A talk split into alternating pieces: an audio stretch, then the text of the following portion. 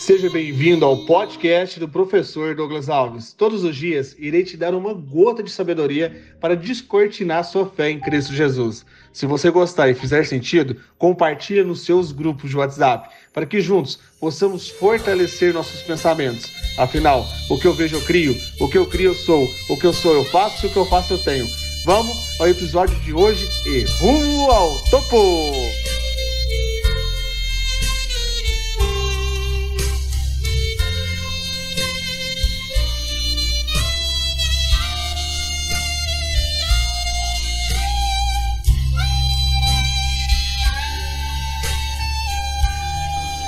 Onze do onze, uma quinta-feira poderosa em Cristo Jesus. Lucas, capítulo 17, do versículo 11 até o 19.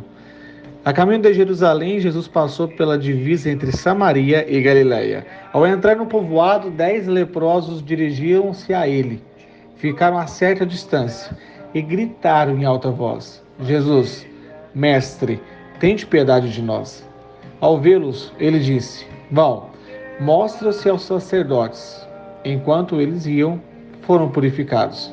Um deles, quando viu que estava curado, voltou louvando a Deus em alta voz. Prostou-se aos pés de Jesus e lhe agradeceu. Este era samaritano. Jesus perguntou: Não foram purificados todos os dez? Onde estão os outros nove? Não se achou nenhum que voltasse e desse louvor a Deus, a não ser este estrangeiro? Então ele lhe disse: Levanta-se e vá, a sua fé o salvou. Em nome de Jesus, receba essa palavra de cura interior. Amém, amém, amém. Qual foi a graça que você recebeu na sua vida que você esqueceu de agradecer? Sorria ao acordar e expresse a gratidão. Sua primeira respiração do dia já é prova de Deus. Quantas pessoas no mundo estão com o aparelho auxiliando na respiração? Qual motivo você ainda não agradeceu hoje a sua respiração? Respira fundo. Deixa o ar sair levemente pela boca e já agradece. Aqui em Uberlândia, quando fui dormir ontem, estava chovendo. E hoje cedo, quando acordei por volta das 4 horas da manhã, ainda estava chovendo. Eu descansei a noite toda com cheiro de terra molhada. E tive, por muito tempo na minha vida, asma alérgica. Eu gosto tanto da chuva porque a minha alergia era de poeira e vinha asma. E quando eu tentava dormir, eu não conseguia. Eu puxava o ar e o ar não vinha. Quanto mais ficava ansioso, mais faltava ar.